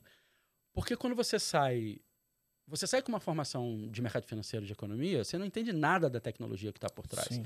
Você sai com uma formação tecnológica, você e ainda não entende também do negócio. Isso, isso. é, é, e você sai com uma formação, uma formação tecnológica, você não entende nada de mercado financeiro. Uhum. E aí imagina, você vai precisar dois anos, três anos apanhar né, para entender. E você pode causar essa experiência agora. E aí, nesse momento, nessas discussões, nasce, a gente falou, então a gente tem que fazer um lift que tenha alunos, professores, pesquisadores, trabalhando em casos reais de instituições financeiras. Tá bom. Virou, isso aí virou uma formação, né? Uma formação. Aí você fala, qual o nome, qual o nome, qual o nome? Aí fala, lift o quê? Lift... Aí alguém fala, lift learning, porque tem aprendizado. Tá ótimo. E não pode ser lift geral. Aí eu, então a gente chama esse de lab. Né? Ah, gente, então você teve o aí você o lift que nasce lift passa a ser chamado lift lab ou laboratório e o lift learning é esse ad hoc, caso a caso, é, né, instituição financeira, instituição financeira, faculdade a faculdade, que a gente vai fazendo o matchmaking. Tem um amigo meu que eu acho que ele entrou no em algum do learning de cripto, eu acho, ele até me recomendou. Tá rolando agora um learning de cripto. Ele, até é. falei com ele, falei, cara, ah. cripto é uma confusão. Toda vez que eu começo a tentar entender, eu me sinto muito burro, porque é tudo muito abstrato para mim. E quando eu vou procurar informação, eu não confio em nada de que eu leio na internet. Por onde que eu vou? Aí ele falou, cara, dá uma olhada aqui no Lift, não sei o é, quê, que é, é, um, é, um, é um negócio legal para você aprender também. A, a, gente abriu, o professor Ricardo Paixão está à frente disso agora, é, ele está coordenando essas iniciativas. A gente abriu um curso de para dev de Web3 DeFi. Porra, que maneiro. É, então, assim, então tem toda uma. É, e o curso super bem estruturado. O pessoal, alto... deve, o pessoal deve dar tapa na cara pra, pra contratar a galera, né? Não, o, o, duas coisas legais. A primeira, assim, quando a gente abriu o curso, 5 mil inscritos. Cacete. 5 mil inscritos, assim, pra, pra, pra, pra ser dev de, de DeFi, dev de Web3. Ou dev, mais especificamente, dev de contrato inteligente em EVM usando Solidity. E COBOL. A co co Cobol, o cara tá bem. Sim, porque o cara, tem pouquíssimo isso, o cara, esse cara também, o cara de Cobol não, não brinca com o cara de Cobol, não. Ele, ganha, sei, mais, ele ganha mais do cara de Solid, não, mais até, do cara de R, de Python, né, até velho? brinco com o pessoal é, aqui é. que na época da, da, da pandemia o pessoal fez um, um andar ali protegendo todo o, o, pessoal mais velho que sabe de COBOL. Isso, isso, essa galera acabou. passar mal, acabou. Ah, sistema, sistema, legado, financeiro... sistema legado em COBOL, em, em sistema financeiro, é o que há. É, né? É, mas então você tem isso e você tem o, o, o Lift Learning assim, um, e é muito bacana porque você tem é, gente dando aula que não tem nem forma física, a pessoa, né, tá o avatar dela lá, não quer ser identificada. Caraca. E, né, é, é, muito legal. E, é, Caraca, e você, é, esse tipo de, de, de de, de cripto raiz. Né? Aham. É, ah, e você tem o Fábio Araújo, que é o coordenador do Real Digital, acabou de dar aula nessa semana no mesmo curso. Que maneiro. E, e, e, e curso de Solid, de programação. Ele lá e os caras de avatar pixelado. Isso, é. estar pixelado, né? Dizendo, "Hum", né? Caramba, cara. Mas é bacana po- porque esse espaço de inovação e experimentação que o regulador se coloca, com a ajuda da Fenasbac, muito obrigado, a gente está super feliz com isso, mas ele se coloca. E aí, então a gente estava com o Lift Lab, Lift Learning, e esse ano, né, em algum momento, alguém pensou assim, vamos acelerar o, real, o a CBDC brasileira? E não foi só o, o Brasil que pensou assim, né? Você tem... Eu acho que você tem... Quem botou fogo no parquinho foi o Zuckerberg, na hora que falou que ia fazer o DIM, né? a, a- a Aham. moeda digital de dois... A moeda digital é, é transfronteiriça de 2 bilhões de pessoas. E que ia pegar Face, Instagram, Isso, WhatsApp. botava né? todo mundo para dentro e você ia passar a trocar dinheiro com qualquer pessoa no mundo eh, sem uma discussão de jurisdição. Por um lado, você fala que, nossa, que felicidade, né? Eu, eu mando dinheiro para quem eu quiser, a hora que eu quiser, e não, não tem nenhuma barreira. É, que felicidade. Ah, por outro lado, você fala, meu amigo, eh, escala isso, né? E, e- qual a função do Estado-nação? E, e, qual, e como é que a gente impede os usos eh, menos ah, benéficos para a sociedade? Inclusive, sem moeda já não tá fácil controlar o que acontece É, por ali, né? É, Os limites. é, da- E repara, é claro que essa discussão tem em qualquer moeda digital ah, privada, ah, ah, criptomoeda digital privada, tá.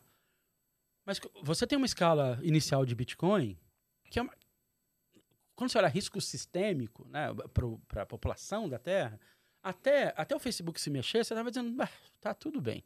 Quando o Facebook se mexe, você fala, não, tem, tem uma questão aí. É que antes. an- É, tem uma questão. Eu não lembro quando é que foi exatamente que ele anunciou, mas a gente tava passando por um período onde, sei lá, JP Morgan parou de bater e começou a falar: opa, peraí, a gente avaliou, talvez a gente tenha avaliado errado. É. Você começa a ver algumas empresas incorporar isso no balanço. Você fala, caraca, esse negócio tá ficando. É. Aí, aí um monte de banco central falando. Fala, pô, esse negócio tá É. ficando sério. É, é, e, e eu acho que é, acho que você tinha, acho que talvez você tinha tivesse ahm, o pessoal acho que de inovação chama isso de eh, sinais fracos. Então você tem que estar percebendo o Facebook não é sinal fraco, né, cara? Quando né, uma empresa daquela escala diz que vai ter a moeda própria, você fala, amigo, não tem mais discussão sobre final fraco por sinal. Todo mundo grita pro Facebook, não, não vai ter. E agora você ele- elevou o nível da conversa. Então, é, é, se a sociedade quer isso, se a sociedade precisa disso, e tem ganhos, obviamente, para a sociedade, é, é óbvio que entre um SWIFT né, e um- uma blockchain, uma- um Bitcoin, um Ethereum, amigo, para transferência de fundo não tem conversa. Ah, agora, tem, tem uma coisa no meio do caminho, né, não só pra, pela rapidez, tem um monte de coisa né, embutida de. É porque não é, É. só, nunca foi só Não. transferir o Não, dinheiro, né? Tem um não, monte não. de coisa envolvida. É, a, a ideia, a ideia de você, a, a guarda de valor, né? E, e você dizer, olha, eh, os, os- os estados, os estados desvalorizam a moeda propositalmente, né? E, e a maioria deles erra a mão, de tempos em tempos ele erra muito a mão. Uma coisa é você dizer, você desvaloriza 2% ao ano, que é o que um, os membros da OCDE gostariam. Uhum. Né? Para você dizer, isso, isso é, é um estímulo econômico suficiente para as pessoas gastarem, investirem e não só pouparem 2% ao ano. Então, né, o 100 tem que valer 98 no ano que vem. Isso é um desenho de sociedade. É, Às as- vezes dá uma acelerada aí, às vezes né? dá uma acelerada, às vezes o 100 vale 20. né? E, e nesses momentos, eh, você tem uma sociedade eh, preocupada. E, e em algumas vezes, em 2008, com a crise econômica, o dinheiro de helicóptero, que tem um outro nome que é quantitative easing, né? que eu, eu encharco para você gerar liquidez, salva um banco aqui. Tem um monte de coisa que aconteceu, que você tem uma, uma desvalorização maior do dinheiro. Aí você começa a ter essa discussão de dinheiro como guarda de valor, moeda nacional como guarda de valor, que nunca. Que pode não ter sido a melhor experiência em um ou outro país, passa a não ser uma boa experiência de forma geral, as pessoas começam a desconfiar do processo. Então você tem um monte de coisa acontecendo, e aí os bancos centrais dizem, e o, BIS diz, né?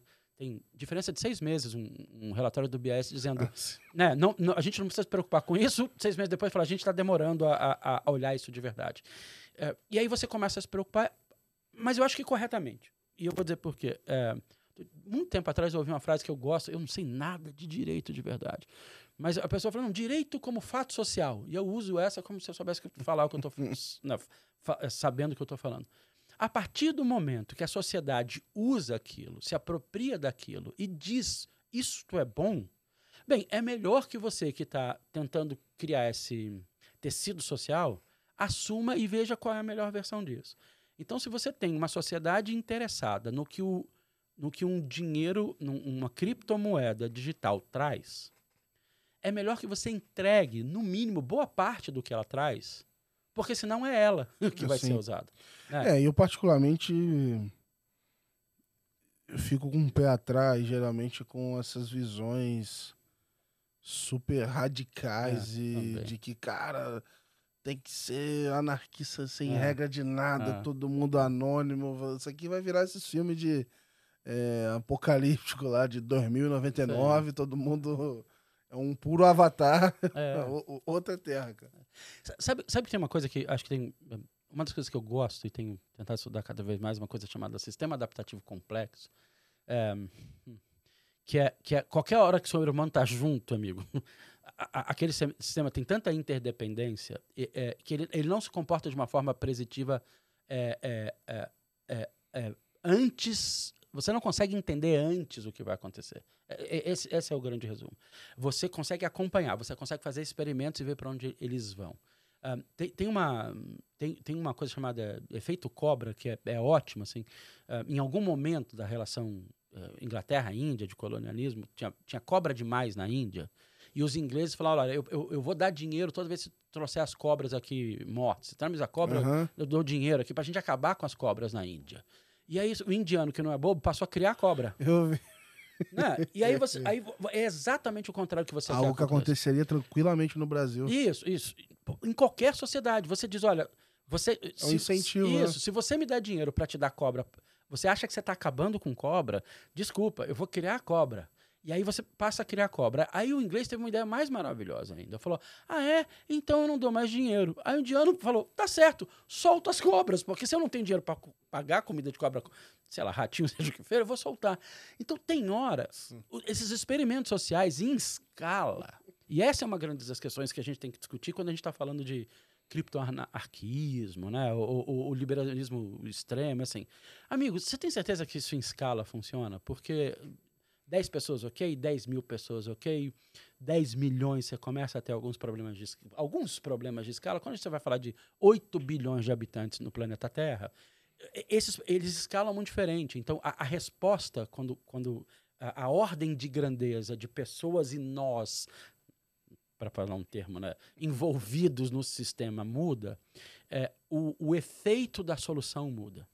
Uh, de qualquer maneira, chamou atenção suficiente para os reguladores no mundo, dizendo: olha, quais são os ganhos de uma moeda digital, 100% digital, quais são os ganhos de finanças descentralizadas, quais são os, os ganhos uh, de um, não só da descentralização, mas uma ideia de posse dos próprios dados e dos próprios ativos, quais são, quais são os ganhos de uma coisa que era muito primitiva no começo, que é o escambo a troca de N para N sem um intermediário de dinheiro, uhum. uh, numa, uh, uh, dois mil anos depois, três, cinco, dez mil anos depois, 50 mil anos depois, com essa tecnologia chamada blockchain e todas as suas variações.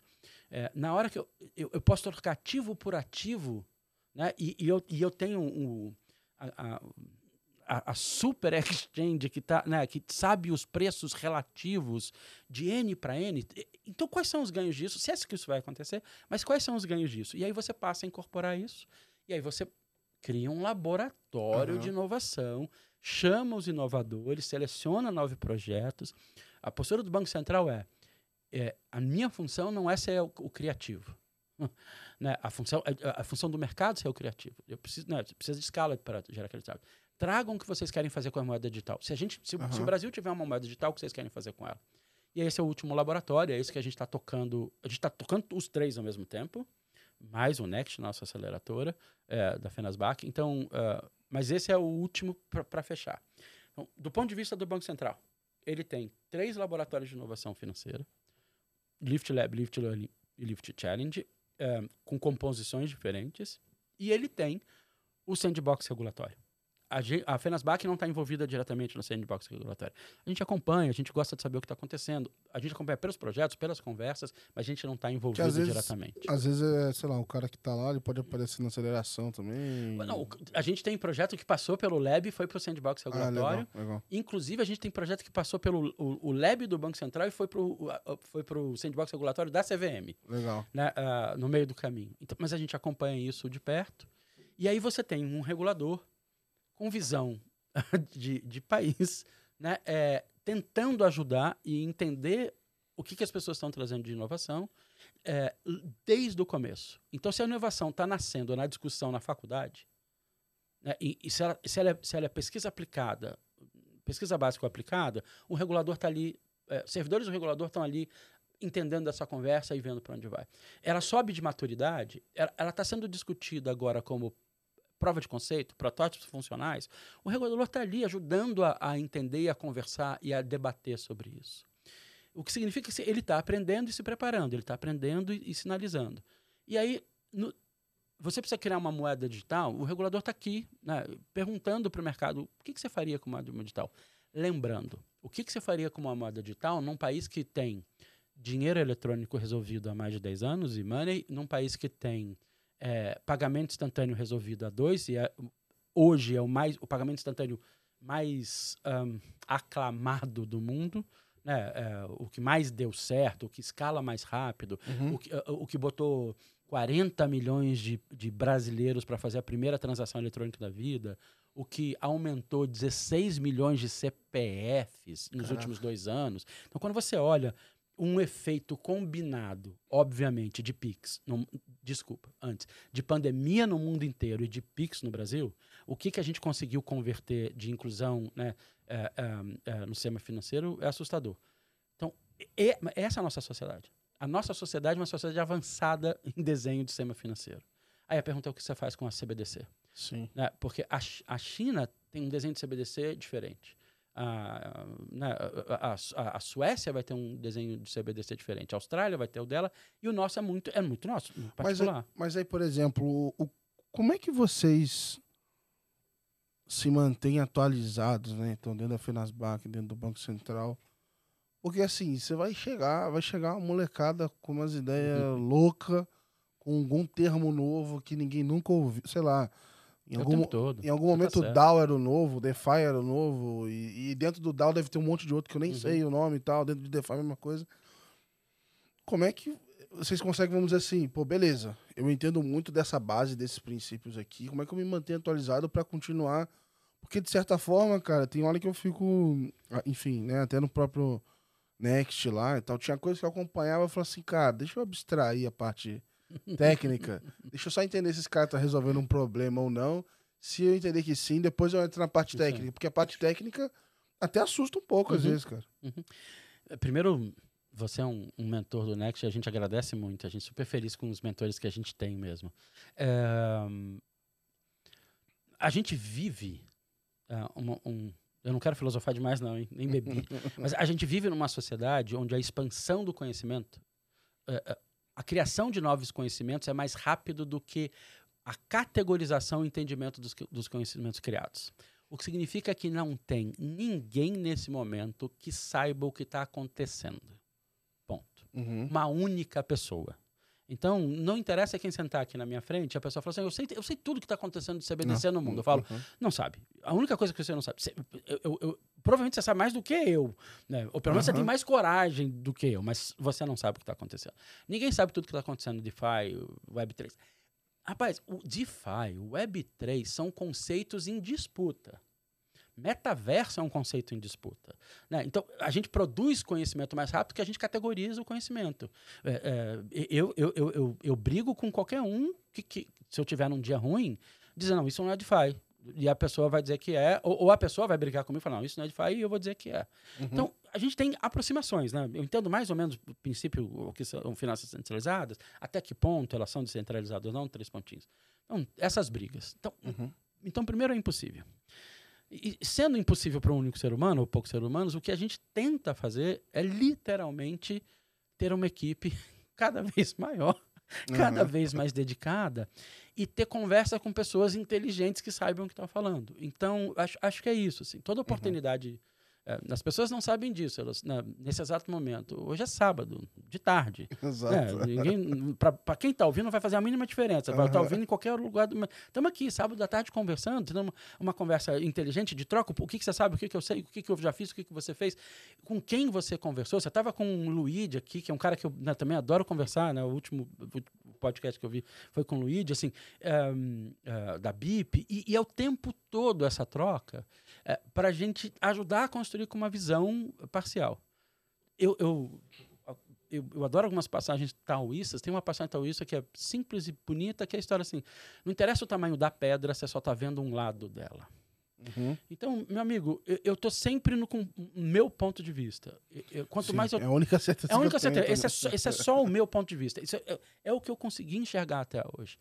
Ah, eu acho que a Fenasbac, e eu me sinto ah, muito privilegiado de poder conversar com o Fábio Araújo, ah, com o, o Aristides Cavalcante, do Banco Central, com o, o- o Rafael Sarres, com o Bruno Batávio. Quer dizer, é- é- quanto mais nome eu falar, menos nome eu, eu falei, né? Você Vai ser vai um problema. esquecer, vai faltar. Então, desculpa a todos os outros 80, porque eu deixar de falar o nome a partir de agora. É, é, mas é isso. eu- a gente está conversando com, com a Ave, com a Vert, com a Digital Assets, com a GD, sabe? A gente tá, co- é, então, essa troca é, é muito intensa e as pessoas trazem ah, visões diferentes, inclusive de países diferentes, jurisdições diferentes e processos diferentes, que a gente ganha. Então, acho que esse é o barato dos laboratórios de inovação, esse é o barato da inovação. É, hum, é, mi- minha, ah, minha- minha primeira palestra no Banco Central, é, chama- uma coisa chamada Lift Day, que to- todo ano a gente junta todo mundo num Lift Day. Meu primeiro slide era assim: ideias fazem sexo. né? e aí depois eu, depois eu fiquei sabendo que eu não deveria ter projetado aquele slide.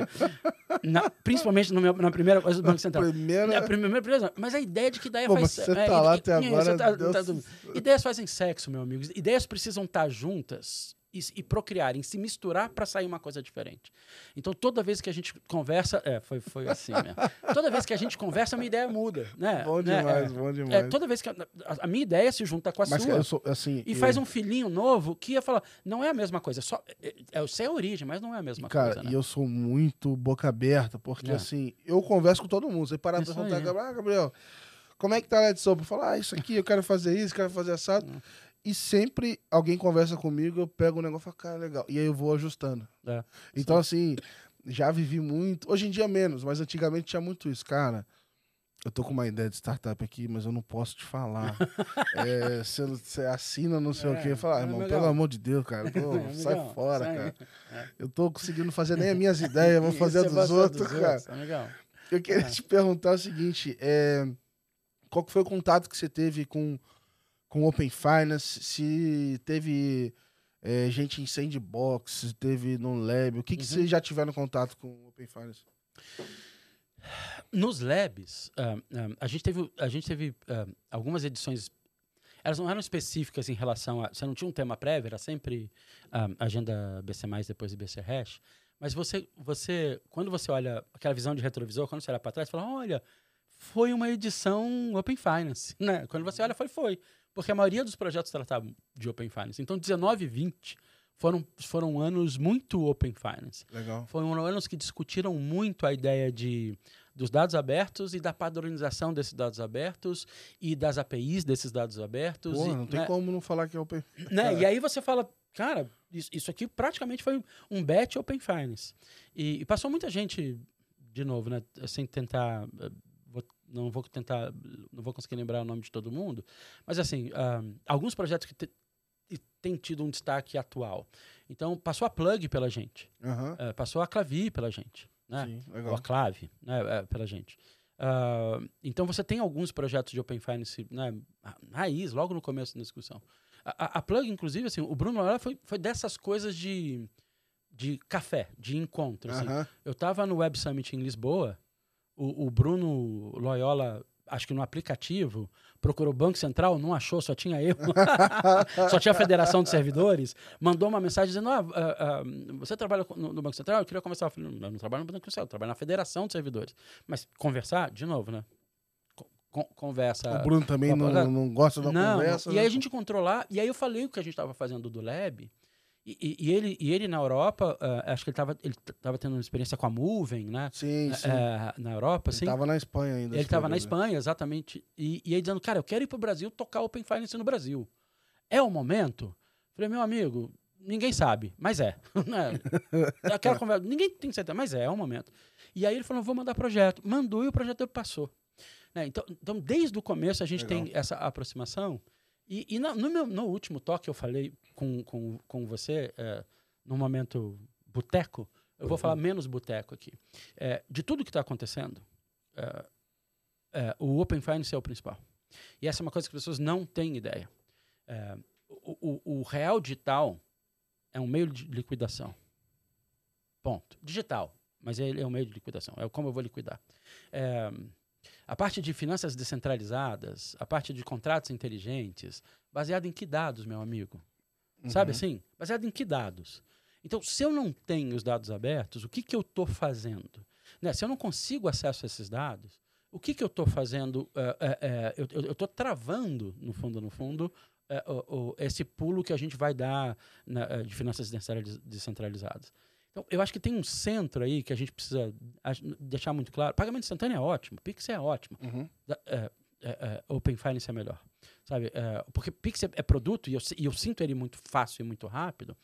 Mas imagina, e esses 40 milhões que passaram a transacionar? E todo o dinheiro pequeno que passou a transacionar? Olha a quantidade de informação que eu tenho que eu nunca tive antes, e a partir de agora eu consigo pensar num produto e um serviço financeiro para a sociedade que eu não conseguia nem pensar porque eu não enxergava. Como é que eu, eu vou conseguir enxergar esses dados se eles não estão padronizados e abertos?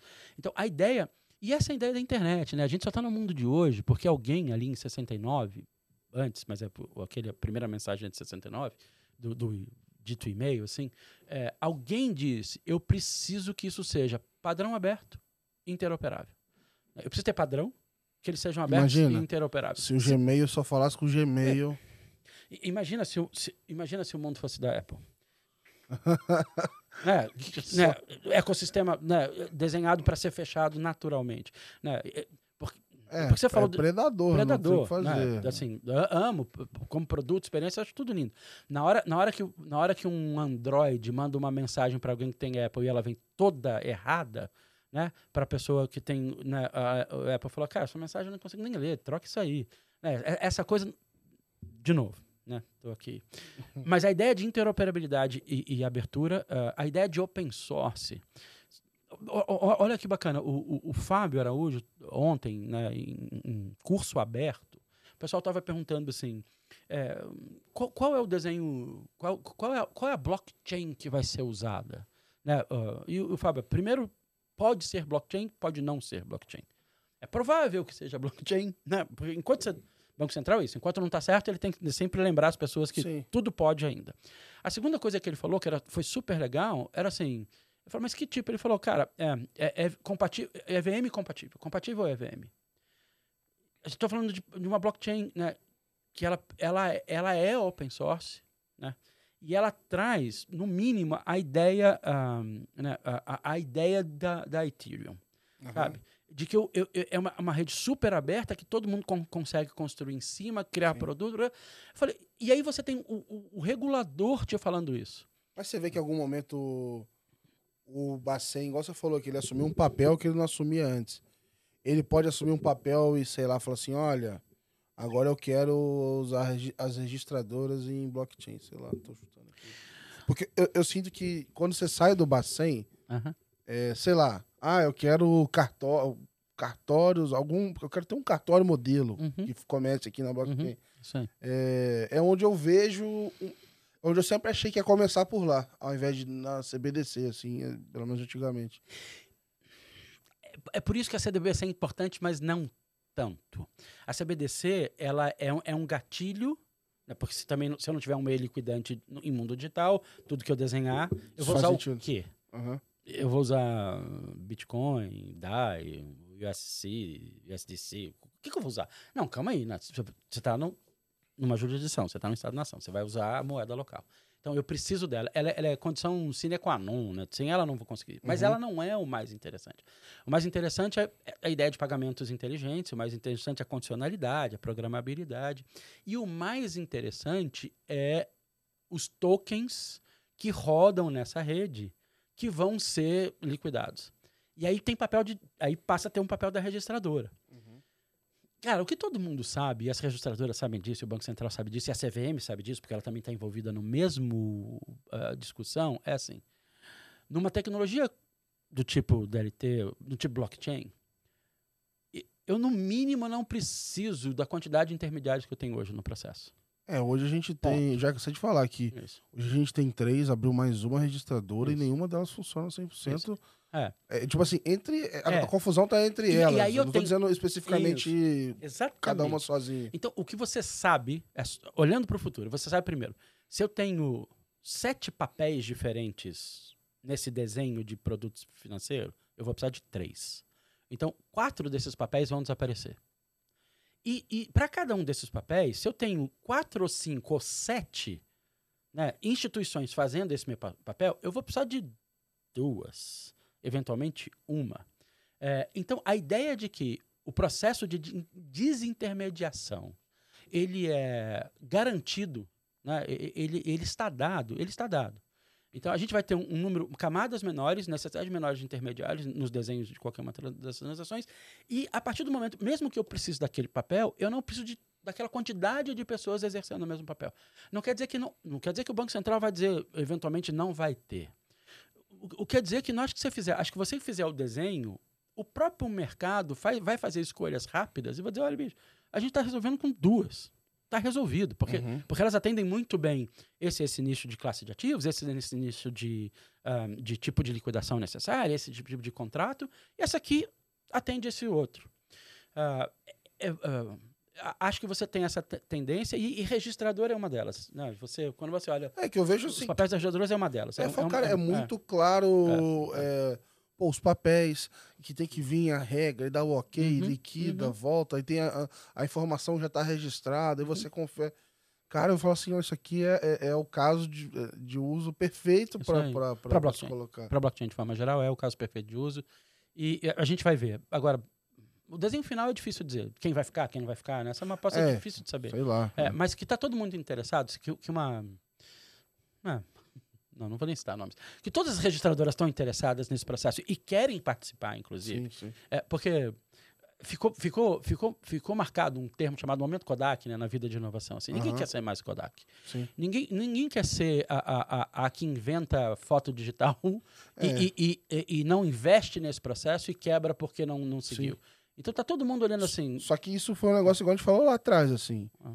Você tem que avisar o Bacen de Isso. que você ah. tá querendo fazer alguma coisa é. nessa linha. É. Porque assim, pô, beleza, você tem lá quatro registradoras. Pô, não vai vir uma e vai falar, a partir de hoje tá tudo aqui nessa blockchain que, é. que eu montei. E... Mas eles estão eles eles estão tanto no laboratório da CVM quanto nos laboratórios do Banco Central.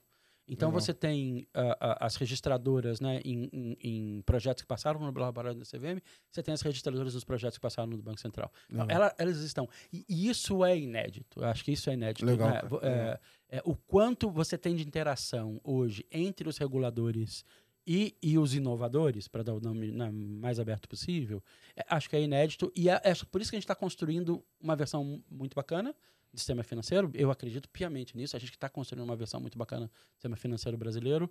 É, a melhor possível, ó, e possível é sempre né, o estresse da frase, uh, mas com essa participação e essa interação, essa, esse tango, né, essa valsa sendo dançada por, por, por todo o mercado junto. Legal.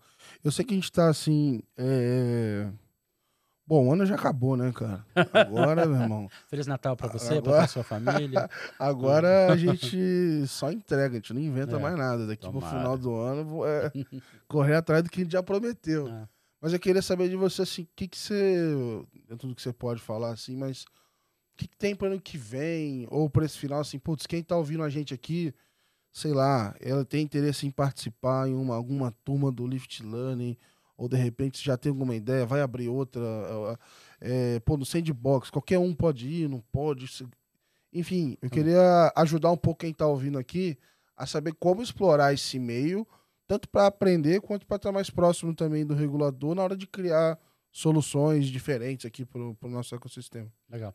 Então, acho que a primeira coisa que tem que entender é que todos os reguladores têm seus laboratórios de inovação.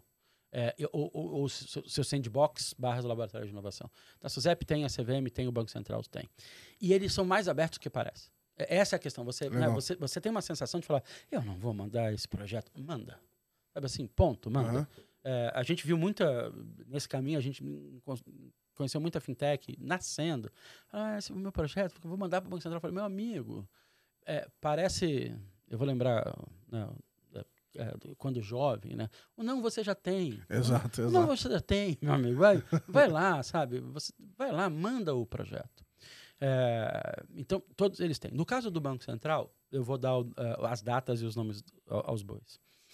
É, o, o Lift eh, Lab é um processo anual e ele abre inscrição ali em março do, do todo ano. Então, né, o trem partiu, né, já está chegando na estação final, no Lift Lab. Agora, eh, a partir de fevereiro a gente começa a divulgar. Março tem o processo ah, de seleção. Ah, a gente recebe normalmente 200 e poucas inscrições iniciais, tem 60, 70 realmente bem escritas, fechadinhas, que você fala, olha, tá tudo aqui, a gente analisa eh, normalmente essas 60, 70, e hum, os u- ah, ah, o Lift Lab não tem um número fixo de projetos que entram nas edições, ah, mas a gente ahm, tem tido edições de 12, 8 projetos. Já teve edição de 22 projetos. Que a gente era bobo. Ou novo.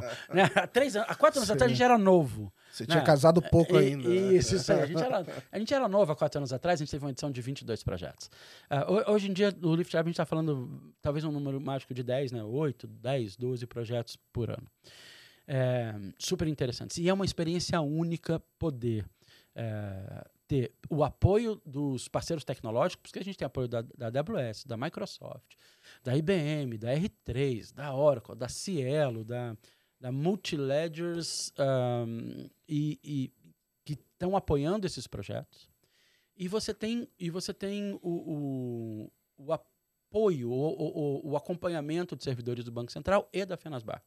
E da gente da Fenasbac. A gente acompanha todos os projetos. A Fenasbac não acompanha todos 100%. Um, é Daniele Teixeira é o nome da moça. Sim, né? Você sim, conhece bem. sim. Dizer, a Dani está liderando na equipe desde o começo e a gente tem hoje a Sara, a Larissa, o Thiago, a, a Carla que está tá lá. Então a gente tem uma equipe bacana tocando, mas do nosso lado a Dani toca todos, assim. Não sei como ela consegue, eu, eu nem pergunto, porque se um dia ela me contar, Você, ela vai falar assim... você cúmplice. é, não, ela vai falar, eu tenho uma irmã gêmea, a gente, tra- a gente trabalha as duas aqui, né? É, nunca te contei, então não quero saber. É, então, a gente tem esses projetos em, em março para mandar. É, o, o Lift Learning, ele é caso a caso e a gente precisa de um caso de uma fintech. Então, na verdade, são alunos de faculdade. Então, de tempos em tempos, a gente abre um caso, uma- e se você é uma fintech, se você é uma instituição financeira tradicional, digital, e tiver um caso de inovação que você queira né, trazer o regulador e a- os alunos para ajudar a resolver, Ah, legal. fala com a gente, fala com a Fenasbac. é, a gente Já vai... fica aí, ó. Você Isso que aí. tá cheio de dado em casa com o Pay Finance. Não tem a menor ideia do que fazer. Traz. Tem iniciação de pagamento pronta, mas não tá botando Olha em produção. delícia? Aí, tá... Vocês, futuros encaminhadores de proposta de crédito, nós Esse- estamos falando com vocês, né? Esse aí, o- Esse, o, o é. GT vai ter que levar lá, porque não tá Isso. fácil. Ah, mas a gente leva, a gente leva, entendeu? Tá aí. Então, é, manda os projetos e a, gente, e a gente faz o matchmaking dos alunos e dos servidores do Banco Central. E esse é a DOC. Então, esse pode ter a qualquer momento. Legal. Esse legal. pode ter a qualquer momento. É, e o Lift Lab, ele é, de alguma forma, uma edição especial. Desculpa, o Lift Challenge. O, Lab já o Lift. Challenge é uma edição especial. Essa é edição de Real Digital.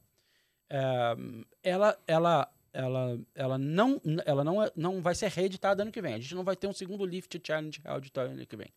Eventualmente, a gente pode ter um, um Lift Challenge com outro tema ou não ter. O que a gente vai ter ano que vem em relação à Real Digital são os projetos piloto. É um, é um passo adicional, né? É, já não é laboratório, a gente vai pilotar alguns projetos. A boa notícia é, o processo de escolha de projeto piloto de Real Digital começa do zero. Não interessa se você participou do challenge ou não. Então, é muito provável que os nove projetos que participaram do Challenge, nove mandem projetos para piloto. Eles vão dizer, olha, eu eu gostaria de participar do piloto. Sim. Tá ótimo, muito bom. Só que se tiver mais 20, ou mais 30, ou mais 50, ou mais 100 projetos que queiram participar do piloto, baseado na maturidade, obviamente, porque vai ser um projeto piloto, todo mundo tem que mandar. Isso deve acontecer fevereiro, março do ano que vem, de novo. Aham. Então, essa é a segunda coisa. E do nosso, do nosso Next, da Fenasbac, da aceleração da Fenasbac, o nosso batch é semestral. Então, os, Boa. os Lifts Lab Challenge são anuais, o nosso é semestral. A gente já está preparando o próximo semestre, a gente já está com sinalização de mais mantenedores Que legal. para o ano que vem, então a gente deve ter um grupo ainda maior de mantenedores, o que significa que a gente expande uh, os temas que a gente vai abraçar para o ano, e aí agora, no final de novembro, começo de dezembro, a gente deve sinalizar eh, a entrada de novos mantenedores e, e- e um direcionamento de temas, porque a gente faz virada de dezembro para janeiro, a gente começa o processo de seleção. Eh, então, é- é- essa, é- essas são, acho que são das maiores dicas fala, conversa, manda e-mail, né? Assim, chama é, inovação@fenasbac.com.br. O meu é rodrigoh@fenasbac.com.br. Entra no site, entra no LinkedIn. é, é, a gente tá, sei lá, né? se você procurar, acha, gente, não tem como não achar. Boa, E boa, a gente orienta todo mundo que puder. boa. E eu queria te perguntar o seguinte: é, com esse monte de inovação, esse monte de ideia chegando e esse mercado do jeito que tá, já. Como é que tá esse espírito empreendedor aí? Às vezes não rola um comichão, não, cara, vou montar um negócio aqui. Pô, maneiro essa ideia aqui, cara. Ai, tô, velho, tô velho, tô velho. Dorme um pouquinho menos. Não, cara, não, não dá pra dormir menos. É, assim, ahm, cara, eu tô tão, ahm, eu tô tão feliz com o que eu- a gente tem conseguido en- entregar. é, e não sou eu, assim, é a gente, cara. Sabe, a gente foi montando uma equipe, já falei da Dani aqui, né? É, a gente foi montando uma equipe, um, um pessoal interessado, e, e com a parceria. Falei do Paulo Stein, que é o presidente da federação, cara, que apoia a gente muito. É, mas a gente tem. Todos os nossos presidentes, os nossos diretores, todo, todo presidente de Asbac tem, uma, tem um apoio muito grande. Então, é, acho que assim. é, sabe aquele momento que você fala assim. E no meu caso, um dia você vai fazer 50, lembra disso? Você fala, cara, eu, achava, eu achei que eu não ia ter essa oportunidade dos 50 anos. É, eu tive aos 40 e poucos, mas eu falei, cara, eu não achei que eu ia estar mexendo com tanta coisa nova de novo. Eu mexi muito quando eu tinha 18 para Aham. 20, eu mexi muito de novo quando eu tinha 28 para 30, que foi minha carreira de consultoria. É, é, é, e, né, essa sensação de que eu era útil para as pessoas, para a sociedade, para com quem eu conversava. É, e agora deu de novo. Então, estou super feliz. Eu não vou me meter mais em nada. Eu acho que tem um caminho aí para para conselho, né, de, de, de fintech, um, que eu acho eu acho que eu já consigo começar a contribuir. Eu já comecei algumas conversas assim. E, e- e esse espaço existe na federação, que né, não, não, não, não tem uma um, um, eh, não tem uma competição entre os processos que eu faço. Mas eu acho que é isso. Eu acho que um, eh, eu espero estar acumulando conhecimento suficiente para no futuro falar menos, que eu só falei aqui, Ah, isso, mas para o futuro falar menos e valer mais, sabe? E, e ser mais, né, integra- entregar muito valor. É, acho que é- esse é o caminho. Feliz onde eu tô e acho que consultivo menos executivo. Porra, excelente, cara, excelente. Rodrigo, eu queria te agradecer pelo, pelo tempo e o papo, cara. Muito obrigado por compartilhar aqui da tua trajetória, com toda a Fenasbac. Tenho felizão. certeza que é, o pessoal curtiu pra caramba, eu curti demais. É, inclusive, cara, se, se deixar, eu fico te perguntando aqui. E, e, enfim, o papo não, Fecha não a câmera, acaba, cara. fecha, fecha tudo, a gente continua a conversa. Então, enfim, queria te, te agradecer e deixar o espaço aqui pra você mandar uma mensagem final, jabá gratuito aí, ó. Pode mandar um salve pro pessoal. É, super obrigado, cara. Ah, meu jabá gratuito vai, vai para a equipe da, da federação, vai para a equipe da inovação. Da inovação, assim, ah, eu tive uma reunião com eles antes de vir para cá dizendo, cara, é tão bom não fazer mais nada e saber que está tudo dando certo. É, então, é, essa é, é, é uma, é uma sensação maravilhosa poder ter essas conversas e atuar em níveis, graças a ter uma equipe super bem feita é, e dedicada e, e que é apaixonada por que faz. Ah, e a relação com o Banco Central também ah, não é só a nossa, é isso que eu queria deixar claro. Assim, não é a Fenasbac que conseguiu uma relação especial com o Banco Central. É, o regulador tem essa abertura. O regulador né, é, não é esse regulador que, né, que a gente foi ensinado a achar aquele, a- aquele tio com cara má, né, de cara de mal. Ele não, não tem mais isso. Os reguladores são todos eles muito abertos. A CVM é muito aberta, a SUSEP é muito aberta, o Banco Central é muito aberto. É só achar o lugar correto né, é, para ter essa abertura. É, não sei quando isso vai ao ar, mas se vocês estiverem ouvindo a gente, dia 16 de novembro, a gente tem um super encontro em Brasília. As inscrições estão abertas, tem post lá da federação e o meu. Boa, Acho que é uma discussão de real digital interessante. É, a gente é meio doido, é um evento presencial, é, é pre- 100% presencial, não transmitido na, na hora. A gente né, ah, vai, vai tentar a interação mais profunda de quem está lá, mas fiquem tranquilos, depois a gente libera para quem quiser assistir. Mas é um super evento, quem puder estar lá Boa. 16 de novembro. Você já é convidado, tá aqui, oficial. É, Vou botar o link todo na descrição Legal. aqui também, pessoal. Valeu. Maravilha. Boa. Pessoal, e é isso. Então, vocês que acompanharam até agora, dê essa força aí de é, dar o like, compartilha aí no- nos grupos, ajuda pra caramba aqui na Let's Open. E é isso. Obrigado por acompanhar mais uma vez e vejo vocês no próximo episódio. Valeu, um grande abraço.